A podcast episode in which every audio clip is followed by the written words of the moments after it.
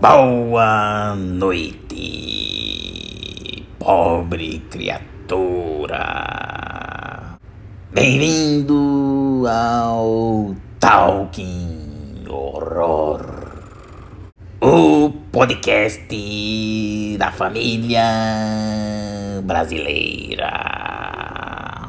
Com praticamente o maior número de leigos no assunto, falando bobagens macabras. Bom, então é isso com essa apresentação aí do nosso querido Guilherme Pérez, que não, que não está disponível hoje aqui com a gente, mas uh, a gente começa mais um episódio do Talking Horror, meus amigos. Hoje estamos cheio aqui, estamos com um elenco meio mesclado aqui, vocês vão ver. Eu vou apresentar aí vocês, meus amigos, primeiramente Guilherme Cortes. Opa, tô de volta aí, tamo junto. Estou aí meio ressabiado, a vida vem me dando umas pancadas aí, mas estou dando pancada de volta. Quem quiser saber, quem quiser conversar mais comigo, pode me chamar no zap. Estou disponível de volta para quem quiser bater um papo comigo e tamo junto aí. Beijo a toda a galera que me escuta. Bianca Matos. Oi, gente, novamente, mais uma vez estou aqui. Quem quiser me achar, é só mandar um zap pro Gui Cortez, que ele faz o favor de passar para mim a palavra. E é isso. É, hoje temos três convidados aqui que não, não são muito habituais aqui com a gente. Primeiramente, Carlos, do, do, do outro podcast rival aí, Creepcast. Olá, pessoas e ouvintes. Eu sou o Carlos e eu queria falar que eu também tô bêbado. O Gui tá ressaqueado, mas eu tô bêbado e eu queria mandar o Gui tomar no cu. E eu queria falar aqui, galera, que o Otávio falou para mim tomar cuidado para não ser cancelado. Eu não vou ser cancelado hoje, mas enfim, hoje a gente vai falar de Zé do Caixão e eu tô aqui para enaltecer o Lucas Venturini. E a gente já fez a ponte aí, Lucas Venturini, nosso querido amigo. Boa noite, pessoal. É, Lucas aqui, fui convidado hoje. Já fui convidado antes, mas minha participação moiou. Para quem não sabe, eu sou estagiário do, desse, desse grupo de pessoal. E grande ele é estagiário do Gui Cortez e do Otávio Galdense. Ele pega nosso café e, e, limpa a nossa casa todo dia. Ele vai embora da minha casa do Otávio. Tudo isso, e quando precisam de alguém sem embasamento para falar, eles me chamam também. Isso aí. É basicamente isso. E a nossa convidada especial, uh, principal, né, no caso, que é a Maitê, do, do portal aí Final Girl. Se apresente, minha querida. Uh, primeiro, eu queria agradecer o convite de vocês. Eu gosto muito do podcast de vocês, comecei a acompanhar há pouco tempo, mas é muito, muito, muito legal. E eu, então, né, como o Otávio disse, eu tenho um blog, o Final Girl.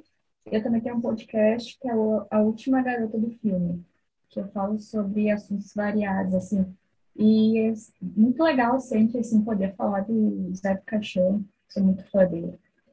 Bom, então, como aí duas pessoas que eu apresentei já, meio que deram spoiler do nosso tema de hoje, hoje vamos falar sobre o mito, sobre a lenda, sobre provavelmente o maior nome da história do terror do Brasil aí, nosso querido José Mujica Marins, ou também conhecido, também não, mais conhecido como Zé do Caixão. A gente vai falar aí basicamente da nossa relação com ele, como que a gente conheceu, né, o cara, e a sua obra. E aí depois a gente vai entrar em alguns filmes dele. E para finalizar, cada um indica um filme aí. E aí a gente se despede. O que é a vida? É o princípio da morte.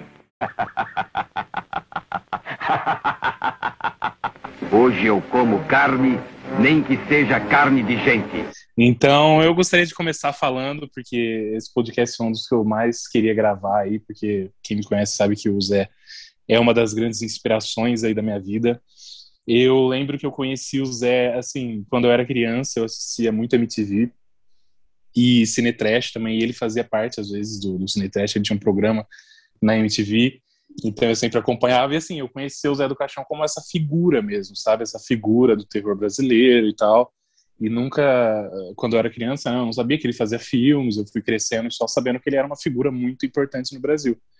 E eu achei que era, sei lá, um apresentador, sabe? Eu fui crescendo nessa, nessa visão.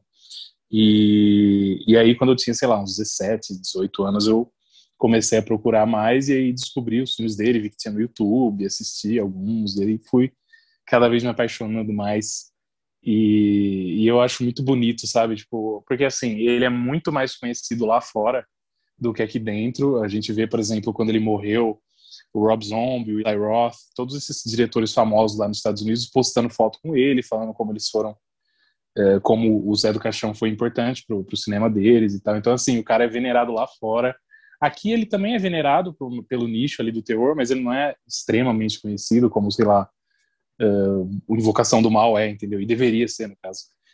E basicamente é isso. Essa é a minha relação com o Zé. Assim, é aí, para quem não, não, não, me conhece tanto assim, é, eu comecei a fazer filmes ano passado e grande parte uh, da minha inspiração vem do, do Mojica, né? Para quem não conhece também, eu tenho um curta chamado Depois da Meia-Noite, que é claramente uma, uma referência já no título para A Meia-Noite Levaria Sua Alma, que é o filme que a gente vai falar aí sobre. Enfim, falei pra caramba, queria ouvir mais de vocês aí, qual é a relação de vocês com o nosso querido Mojica.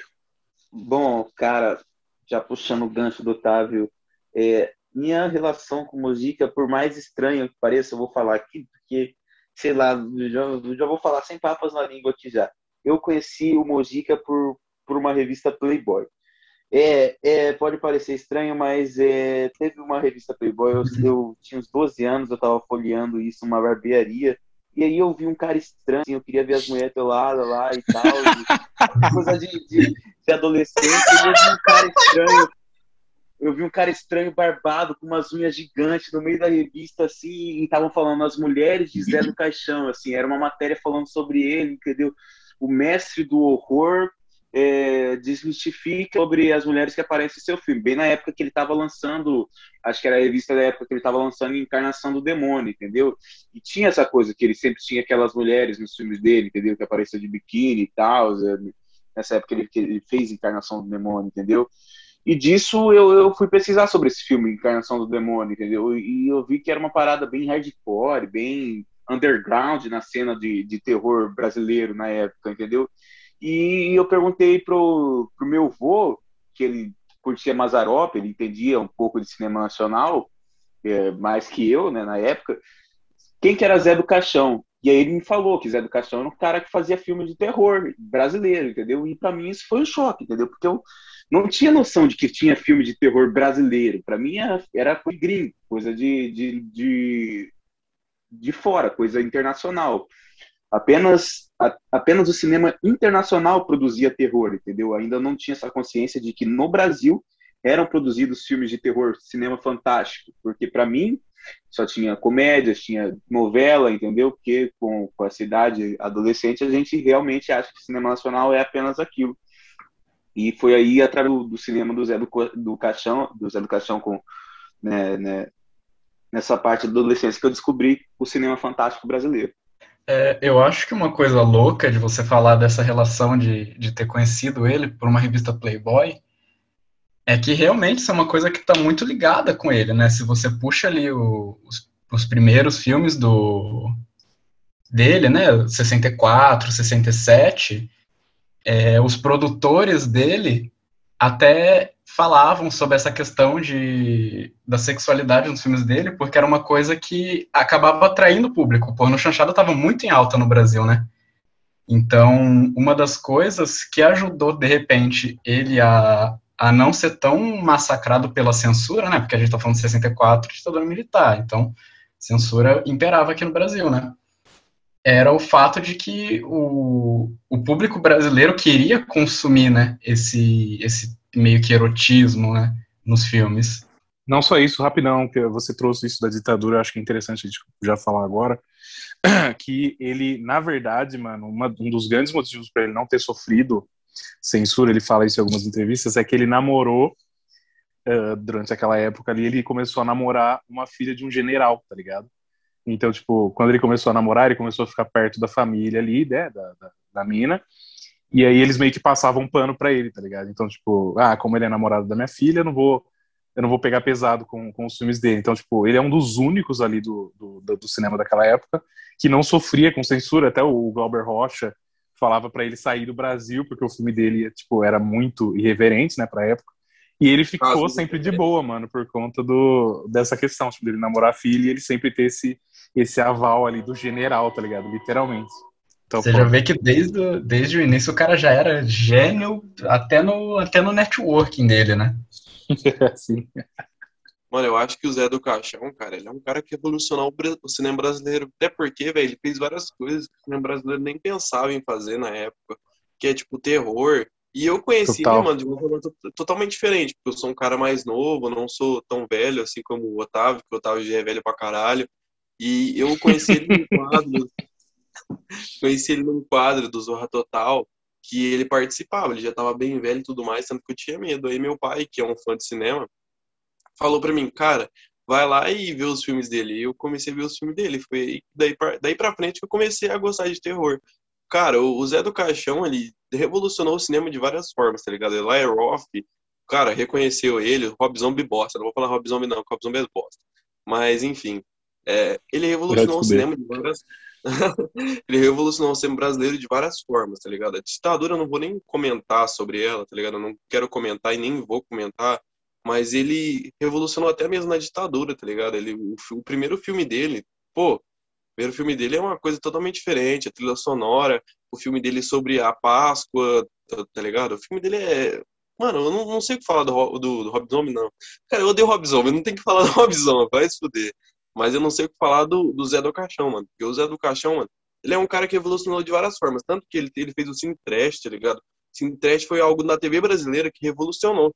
Hum, Criança, da, da- criança que saía da, da, da escola ali à tarde e vinha, pô, vou almoçar ou vou fazer um lanche da tarde depois que sair da escola, pô, tava acontecendo o Cine Trash. A pessoa ia lá e assistia filme de terror, tá ligado? A pessoa que era criança e hoje, tipo, gosta de filme de terror, um dos motivos disso é por causa do Cine Trash, tá ligado? Tanto que acabaram ofuscando o Cine Trash por causa da- de tanto gore, de tanta coisa que acabou acontecendo na época e dos slasher da época. A minha relação com o Ojica, ela começa no Cine Trash também. Eu sou do interior do Rio Grande do Sul e sempre gostei muito de terror e para mim foi um presente, assim, quando ele começou a fazer essa sessão na Band. Porque eu era uma órfã, né, da, do cinema em casa, que o cinema em casa, por muito tempo, ele passou muitos filmes de terror e era um horário muito bom, era nove da noite, então dava para ver muita coisa. Mas com o tempo eles começaram a não exibir mais tanto filmes de terror. Então, como o Brasil é essa coisa louca, né, que a gente sabe, ah, tem, tem toda essa questão, né, de, de que nos anos 90, depois, né, pós-ditadura, que as pessoas começaram, né, a a, a tentar se adaptar, né, a essa nova realidade. Então, a censura era super branda, eles exibiam filme de terror de tarde no SBT, então, na Band, né, com o. E eu sempre me achei, assim, uma pessoa meio estranha, assim, por gostar de filme de terror na cidade. Todo mundo é meio, assim, meio feito em série, sabe? As pessoas meio que questionavam, assim, os meus go- gostos exóticos, assim, de, de cinema. E daí ah, eu meio que conheci aquela pessoa e eu fiquei extremamente fascinada por ele, eh, né? Ele com aquelas unhas gigantes, com aquela cartola, com aquele tom gótico, assim. Aquilo, é para mim, que eu tinha 13, 12, 13 anos, foi um negócio maravilhoso, assim, conhecer ele. Ele, é tipo, nasceu Vira, né? ah, Quando ele, ele fez, então, esse, esse projeto. E eu não sabia na época que ele era diretor. Eu fui ter contato com os filmes dele só na minha pós-graduação, que no caso lá eles tinham uma caixa com os filmes do, do Mojica, e quando eu assisti eu fiquei fascinada, porque são filmes revolucionários, são filmes assim muito interessantes e, e até hoje eu não entendo porque as pessoas chamam, por exemplo, a meia-noite ah, de filme trash, porque é um filme extremamente bem fotografado, é, um- é muito fantástico, assim, o trabalho que eles conseguiram fazer, porque a gente sabe que tinha limitação de, de orçamento, também ah, os ambientes onde eles gravavam era bem limitado, e mesmo com tantos desafios, eles conseguiram entregar aquele material tão legal, né? Mano, uma coisa que você falou que é bem interessante aí é sobre o, o terror ser bem nichado ultimamente. E, cara, não tem nada a ver, tá ligado? Eu acho que é uma coisa bem nichada hoje, não tem nem por que ser nichado, entendeu? Hum, Porque, mano, terror, mano, terror hoje as pessoas olham com maus olhos. É, eu não tenho, assim, grande ligação com o Zé do Caixão, vou ser bem sincera. Eu, eu conheci o Zé do Caixão quando era criança, porque, tipo assim, meio, era meio o homem do saco, né? A minha mãe falava pra gente ficar quieto, senão o Zé do Caixão vinha pegar a gente. E eu só fui descobrir que ele era um diretor de cinema, tipo, uns dois, três anos atrás. E fui ver os, os filmes dele e, sinceramente, eu não gosto assim muito, não. Eu acho que é interessante pra gente ver e estudar o que estava sendo feito no Brasil naquela época, mas não são filmes que eu, que eu acho bom, não. Curta e grossa, curta e grossa. O que é a vida? É o princípio da morte. Hoje eu como carne, nem que seja carne de gente.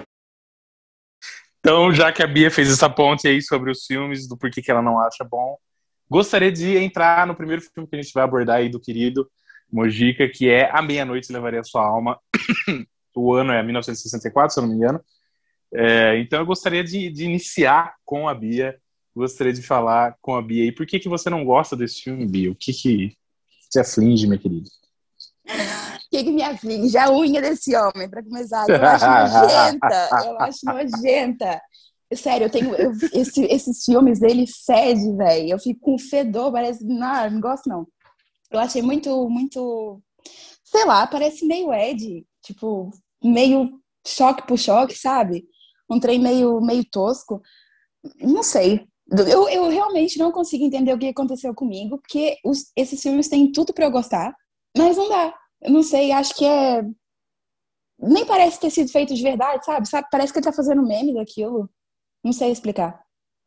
Eu já ia trazer isso, porque você, tipo, você gosta daquele Blood Sucking Freaks, que é literalmente o filme que o Zé do Caixão faria, mano. Que é meio tosco, é meio, tipo... Ele brinca muito com essa questão do gore, ele usa muitas mulheres e pá. E é um filme que você adora, mano. E não entende, porque, tipo, tem muita conexão, tá ligado? Eu sei que é babaca falar o que eu vou falar agora. Porque, tipo, querendo ou não, Ixi. é muito tempo atrás. É muito tempo atrás e não tem como cobrar isso. Mas eu acho muito mal feito. Eu acho, a nível técnico, muito ruim e, assim, muito difícil de você aguentar. Tipo, a dublagem ah, é muito mal sincronizada. Essas coisas, assim, vão, vão desgastando ao longo do filme, sabe? Cara, eu tenho uma coisa para falar. Sobre a, a, a, voz, a voz do personagem do filme, a dublagem, ela parece que ela é feita à parte, tá ligado? Para algumas pessoas, Sim, ela é tem... muito estranho. É, sim, sim, ela parece que ela tem, é, ela é autêntica por isso. Para mim não, para mim eu estranhei e depois lá para frente fui acostumar lá pelo terceiro filme, tanto que depois eu fui rever.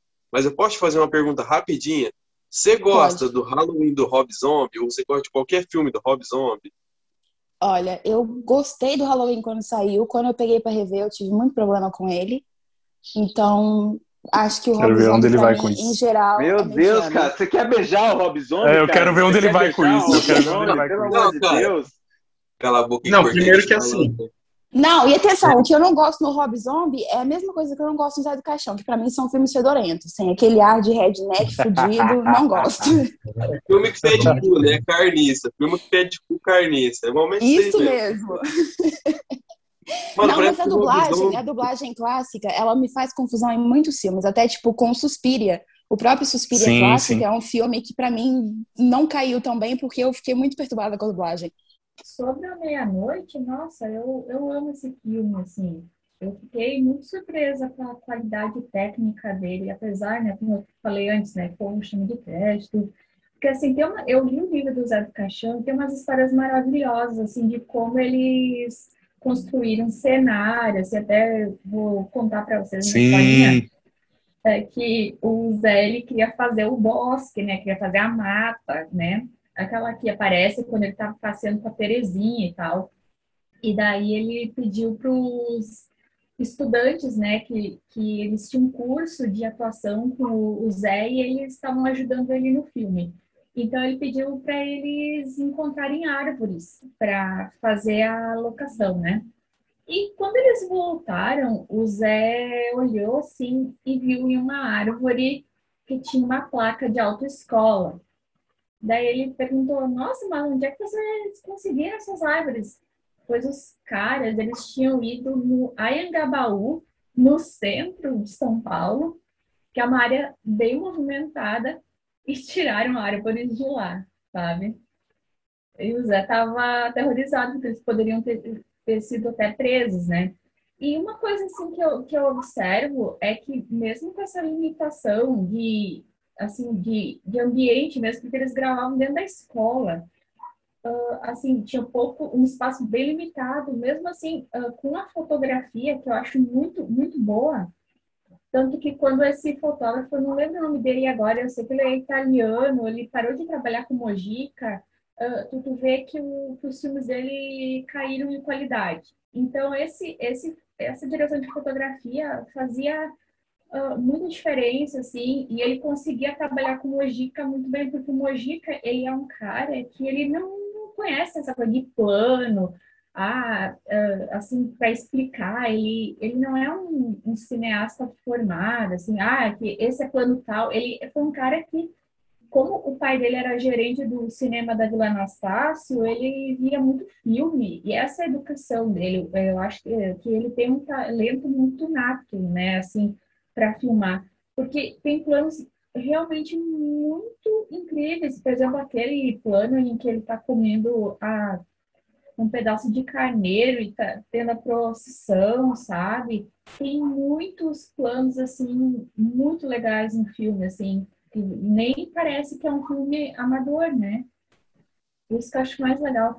É um filme, assim, polêmico. Eu imagino, assim, 1964, né? Um Brasil extremamente católico e o Mojica vai lá e fica tirando sarro com, com esse tipo de coisa. Tipo, não tinha essa coisa pentecostal, essa entrada das igrejas como tem hoje. O povo era muito católico. E ele consegue, então, fazer uma narrativa muito legal que, que traz essas coisas bem brasileiras, né? A, a, cultura brasileira, essa coisa religiosa, que as pessoas em procissão e tudo, e faz sarro disso. Eu realmente eu não sei como é que ele não foi preso mesmo pela ditadura, né? Vocês explicaram que ele tinha relações ali, né?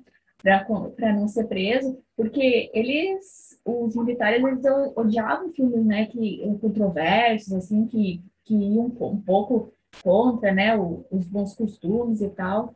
Então, eu acho esse filme realmente mágico, assim, é um, é um filme que sempre quando as pessoas falavam, né, do Mojica, não, esse filme, ele só faz filme ruim, não sei o que, eu fui assistir o filme e eu gostei muito, assim, eu acho os planos extremamente bonitos, assim. Ah, mas isso eu concordo 100%. Eu acho que ele tem uma cinematografia muito bonita. Eu acho o preto e branco dele maravilhoso. Eu acho, tipo, muito legal como ele usa, assim, os elementos que você via em filme clássico. Por exemplo, essa cena do bar que você estava falando, eu acho ela muito parecida com a cena do Homem Invisível clássico. A própria senhorinha que ele usa, eu acho que ele vai buscar uma sacada, assim, que eu gosto muito. Eu acho isso, essa parte da autenticidade dele e do, o quanto ele consegue fazer muito com pouco, eu gosto muito. O meu problema é realmente com, talvez, com os elementos da história em si. Porque, a nível artístico, eu acho ele impecável.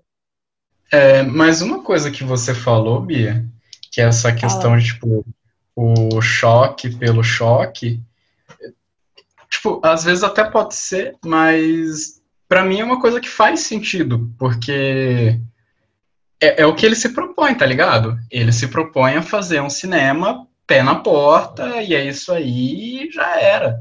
Então eu não consigo enxergar isso como um defeito. É igual o, o que eu e o, eu, eu e o Otávio a gente falou no podcast do Von Trier, tá ligado? Algumas Sim. coisas são muito chocantes e muito brutais. São. Mas é o que o cara tá se propondo a fazer. Entende? É a, a visão é aquela, tá ligado?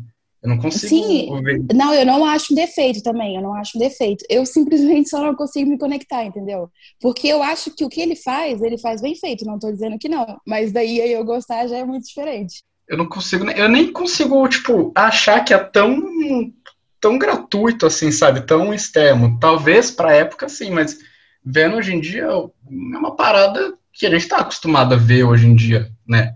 É, não porque a gente tá acostumado com a banalização da violência, né? Mas isso é uma discussão diferente, eu acho. E, tipo assim, tem como a gente iniciar todo um debate social sobre a banalização da violência.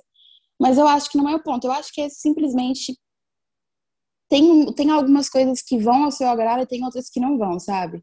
E talvez esse não tenha ido ao meu agrado, porque você falou do Lars, por exemplo. E o Lars eu gosto, eu gosto da forma como ele usa a violência nos filmes dele. Mas eu acho que é porque ele consegue trazer um lado filosófico que talvez eu não sinta no Zé do Caixão. Entende o que eu quero dizer? Aham, uhum, eu entendo. Mas queria falar um pouquinho sobre, tipo, a relevância dele é, lá fora. Porque ele, ele, o que o Otávio falou no começo é bem real. Parece que ele estourou muito mais lá do que aqui. Eu acho que até por conta do, da época, né, que ele foi para lá, né, que foi 80, 90. Então o cinema trash nos Estados Unidos estava muito em alta, né? Mano, o bagulho é que, tipo, ele aqui, aqui ele não ficou tão relevante, mano, porque no Brasil, velho, o cinema trash, o cinema de terror, cara, não é tão relevante mesmo. Até hoje não é tão relevante, tá ligado? Então, lá, velho, ele ficou relevante, mano, porque lá o que era famoso na época de 80 e 90, cara. Slasher, o filme Teen, entendeu? Então, cara, ele ficou realmente relevante, ele fez filmes bons, sim.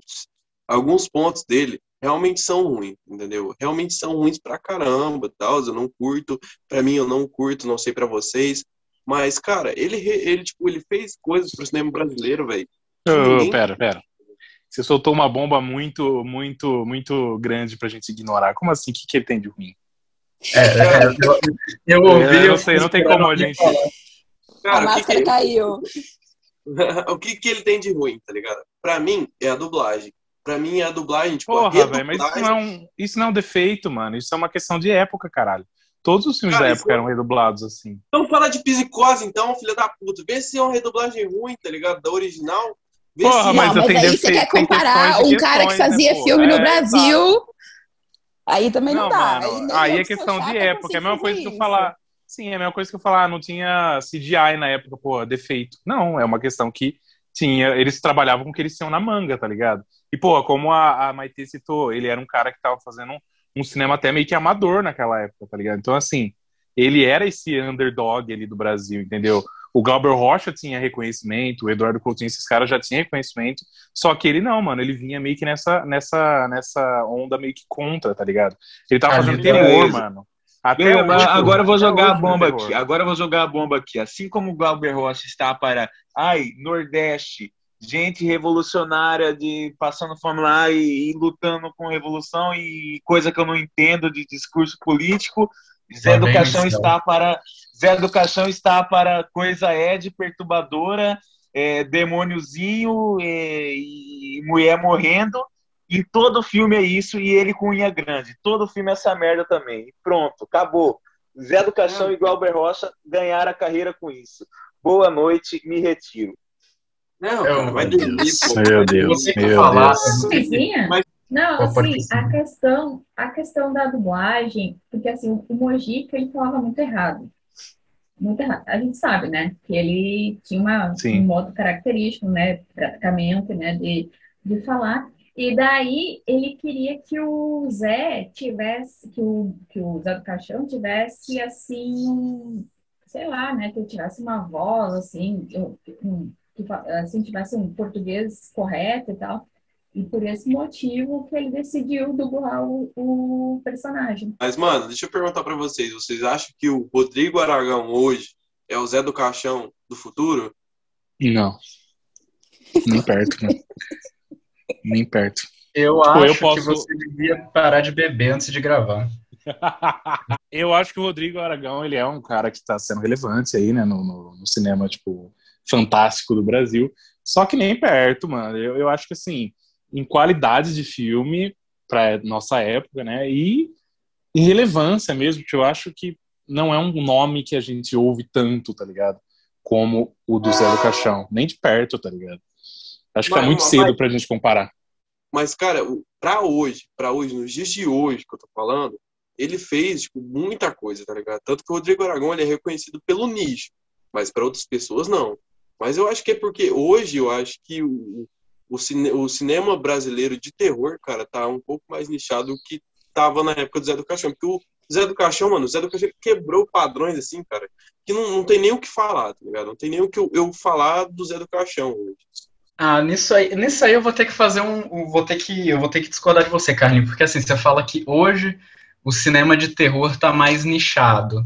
Mas pera lá, antes do Zé do Caixão não existia cinema de terror. Então não tinha nem nicho, tá ligado? O cara, ele literalmente ele criou o nicho.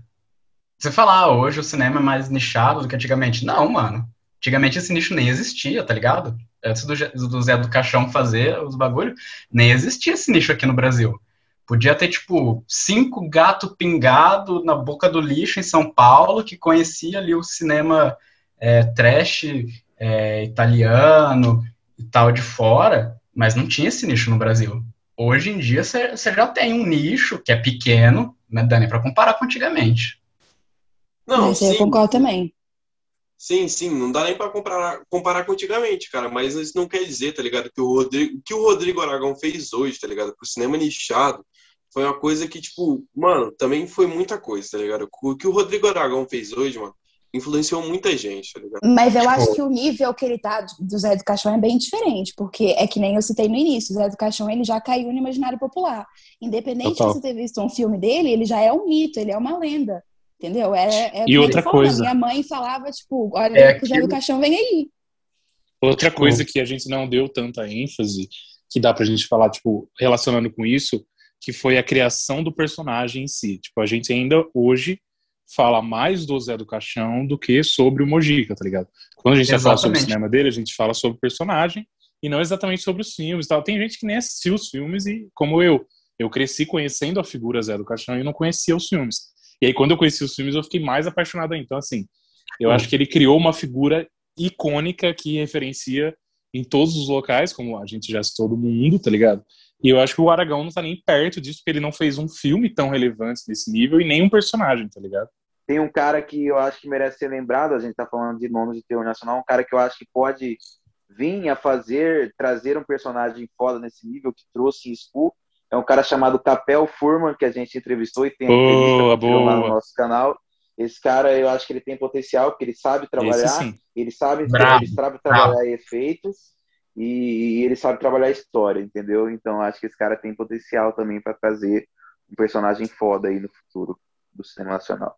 Um pouco mais de ênfase aí na entrevista que a gente fez com os caras, que é tipo uma entrevista muito foda que a gente fez, acho que deu uma hora e vinte de entrevista, e a gente falou sobre o School, a gente falou sobre Cinelab, a gente falou sobre futuro do cinema nacional, a gente falou sobre o terror. Falamos sobre Zé do Caixão também, um pouco. Falamos, nossa, foda, entrevista foda, vejam aí no YouTube. Eu vou postar aqui no Spotify em breve, mas por enquanto vejam no YouTube acho que o Rodrigo Aragão, assim, não querendo citar de novo, Otávio, eu sei que você não quer, mas citando novamente, Citando novamente, meu nego, eu nem sabia quem era o Rodrigo Aragão até o ano passado. Para mim, Rodrigo Aragão era o Didi.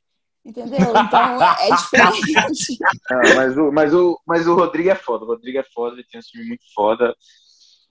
Mangue Negro é foda. Sim, ele é. Ele é. Cemitério das Armas Perdidas também é muito foda, eu vi esses dias. O que é a vida? É o princípio da morte. Hoje eu como carne, nem que seja carne de gente. Então, molecada, agora seguindo aqui no nosso podcast, a gente vai falar sobre. Uh, a gente só vai falar sobre dois filmes, porque daria para fazer um episódio de três horas falando sobre vários filmes aqui do, do Grande. Só que a gente vai focar em dois, que eu acho que são os dois mais icônicos aí dele. E agora, a gente já falou do A Meia-Noite, vamos falar do Esta Noite Encarnarei, Encarnarei no Teu Cadáver, se não me engano é isso. Uh, que é o meu favorito. Do... Não, não é o meu favorito do Mugi. É o meu favorito da trilogia, né? Que é o A Meia-Noite, o Esta Noite, o Encarnação do, do, Demônio. E é o meu favorito do, dessa trilogia. Eu acho que é muito foda. Eu acho que é melhor que a Meia-Noite. E não é muita gente que lembra desse filme, do Esta Noite. Todo mundo começa, costuma falar do, do A Meia-Noite, mas nem tanto nem tanta gente lembra do Essa Noite, que também é tão icônico quanto. E, e aliás, tem uma sequência inteira feita no inferno nesse filme, que, e o inferno do Mujica é espetacular, cara. É um inferno bem colorido, é um inferno foda pra caralho. Enfim, gostaria que a Maite aí falasse um pouco sobre o que, que, que, que ela acha sobre esse filme incrível.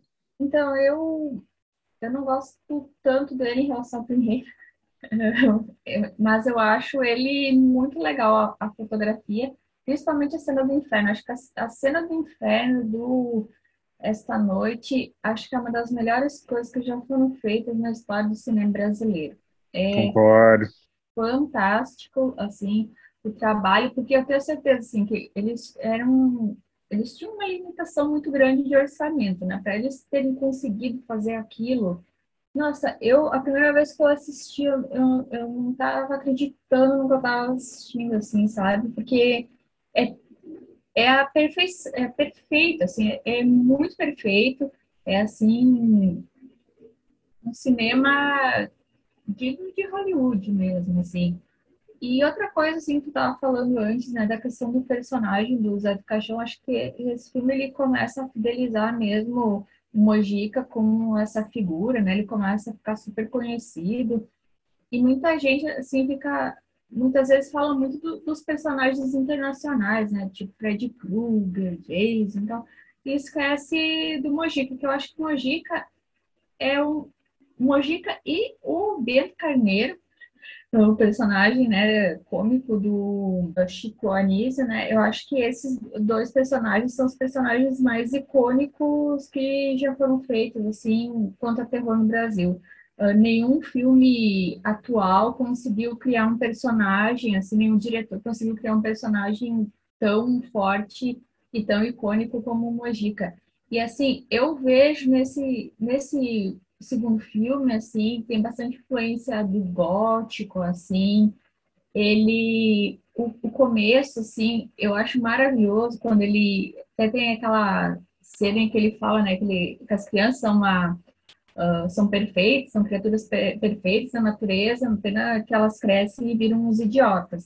Eu amo essa, essa frase que ele fala, assim. É muito bom, é muito bom essa, essa linha é muito boa, puta que pariu.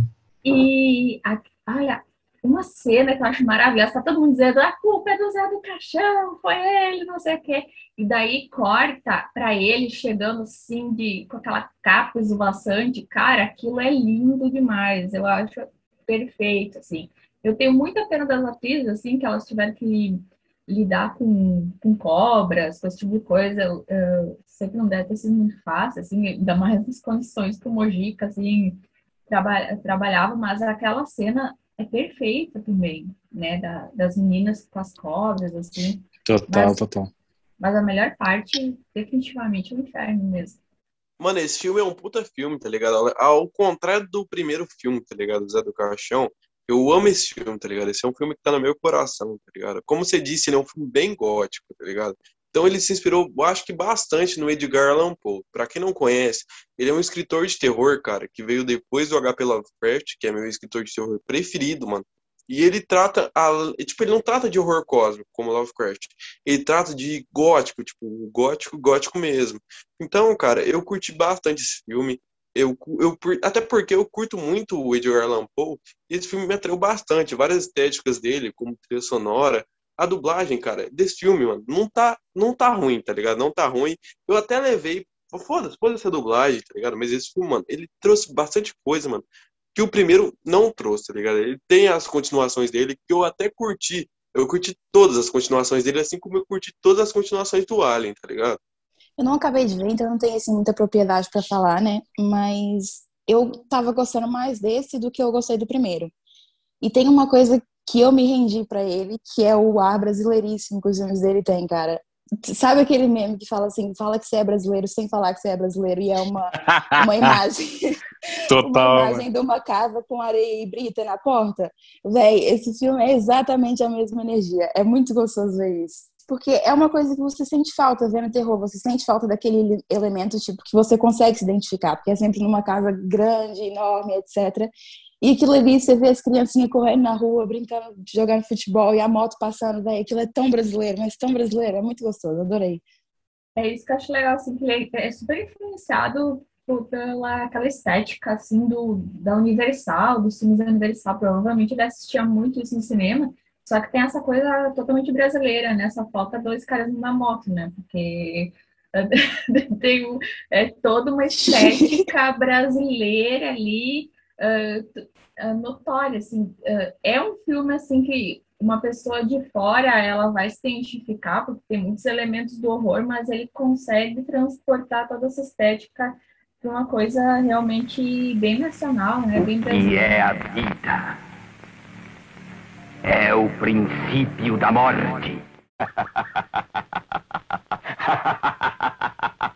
Hoje eu como carne, nem que seja carne de gente. Então agora vamos partir para a finalização aí. Conversamos bastante sobre o mito, sobre a lenda. Uh, e agora eu vou pedir para cada um aí se despedir, indicar todas as suas uh, plataformas e indicar um filme de terror para seguir a nossa tradição aqui do, do, podcast. Eu vou chamando um por um e vocês vão indicando. Eu vou seguir a ordem que eu chamei no, no começo. Então, Guilherme Cortes. Boa noite, bom dia, boa tarde. Eu gostaria de indicar agora aqui o filme A Mulher de Preto, de 2012, filme estrelado pelo Boa. nosso querido Harry Potter, é, que eu não sei falar o nome dele de verdade, que é muito difícil, o, o sobrenome é Daniel e, e é isso aí, esse filme é bem legal, ficou num limbo aí de esquecimento, mas é bem divertido, então é isso aí, assistam. Bianca? Então, gente, muito obrigada por terem ouvido até aqui. É, eu não vou indicar um filme, eu vou indicar uma curta chamada I Love Sarah Jane, que é do mesmo diretor que fez aquele curta O Save Ralph. Ele é, é basicamente um curta sobre zombies, também é assim meio trash. E ele é muito legal porque ele é produzido pela Vice, então você parece que está vendo um, meio, um mini documentário sobre criança drogada na Europa do Oeste, nem parece que é um filme. Então é isso, indico muito. É isso, obrigada. Então, galera, eu queria recomendar um. Espera aí, deixa eu ir de novo. Então, galera, eu queria recomendar um filme para vocês. Eu sou o Carlos do Creepcast, eu tenho um podcast que é o Creepcast, eu faço junto com o Fanuc. Não sei se vocês já ouviram o nosso podcast com o pessoal do Talking Horror. Então, cara, não sei o que você tá esperando de lá ouvir. Se está ouvindo aqui, até aqui, cara, vai lá e ouve. Mas, cara, o filme que eu queria recomendar é Freak, cara, que é um dos filmes que eu assisti recentemente, que é um filme de 2020 cara, que é um filmaço. Ele traz coisas diferentes de um slasher normal. E, tipo, cara, eu não sei o que eu falar desse filme. Eu não posso te dar spoiler, não posso falar, ah, não, aconteceu isso, isso isso. Mas é um puto de um filme, cara. E que eu, pô, eu ri demais assistindo esse filme. Tanto que eu falei pro Gui Cortez, Gui Cortez, me recomenda um filme igual, cara. Porque é um filme que, tipo, cara, me trouxe muita alegria assistindo esse filme. É, a minha indicação, na realidade, eu vou deixar duas indicações. É, primeiro, vai ser do programa O Estranho Mundo de Zé do Caixão, do Canal Brasil. Para quem quiser ver um pouquinho mais do lado humano, dele como pessoa, entrevistando pô, muita gente da hora, tem no YouTube, você consegue assistir lá, bem da hora. E o filme que eu vou indicar é um da Netflix, para surpresa do Otávio, chama His House. É um filme de terror que. Cala a boca me surpreendeu muito. Enorme, enorme, enorme, enorme, enorme, você enorme, é enorme demais. Me chama de enorme, mas diz pra mim, fala se o filme é ruim. Não tem culpa pra falar que o filme é ruim, babacas. E rede social, a única que eu uso, Instagram, arroba Lucas Venturini. Obrigado aí o Otávio, o Gui, que me deixaram participar aqui hoje, confiaram no talento do estagiário e até mais. Então, queria agradecer o convite para participar do podcast. E a minha rede social que eu mais uso é o Instagram, FinalGrowBR. Lá você encontra, então, os links para o meu podcast, a última data do filme, também para o meu blog. E eu queria indicar um filme que está agora no Netflix, que é o Assassination Nation, que traduziram para o português O País da Violência que é um filme bem legal, assim, que é uma releitura da cidade de Salem e tal. E eu não vou dar muito os detalhes, assim, para não dar spoiler e tal, mas é um filme muito legal. Muito legal mesmo. Do mesmo diretor de Euforia. É, Do mesmo diretor de Malcolm e Marie, filmaço também. Então, para finalizar aí, eu vou indicar um filme que está presente no nosso parceiro Luke, é, R$16,90 por mês ou R$ 9,90 por mês, se vocês fizerem o plano de terror aí, chama Bull, o plano. E eu vou indicar um filme que está presente lá, que se chama O Estranho Mundo do Zé do Caixão, que, se eu não me engano, posso estar errado, mas eu acho que eu estou certo, é a primeira antologia de terror do Brasil. Bom, galera, meu áudio travou, deu um problema aí na hora da gravação, então eu estou continuando aqui, né, nessa gravação pós. É O Estranho Mundo do Zé do Caixão, está disponível no Look, é uma antologia de terror, provavelmente a primeira antologia de terror do Brasil, são quatro curtas, todos o, o Mojica que dirigiu. E é isso. Filmaço aí. Não se esqueçam do nosso parceiro Luke. E é isso. Tamo junto. Gostaria de também dar um salve aí para a editora Boneless, o nosso outro parceiro, que eles vão lançar um, um novo livro aí que vai entrar em pré-venda daqui três dias. E eles também estão com edital para você enviar o seu conto de terror e participar do novo livro deles também, que é uma antologia. E é isso, molecada. Uh, muito obrigado por ouvirem até aqui. Se você está aqui até agora, manda um zap pro Gui, ele esqueceu de falar. É, se inscrevam em todos os canais que a gente tem, YouTube, segue a gente no Instagram, que é a nossa maior plataforma, a gente posta lista, indicação, vídeo, todas essas porra lá, rios, que o Gui tá fazendo alguns rios aí de curiosidades agora. Então vejam lá, segue a gente no Facebook, YouTube, tudo, Spotify e tamo junto. Indiquem para seus amigos nosso podcast, meus amigos. E até o próximo episódio.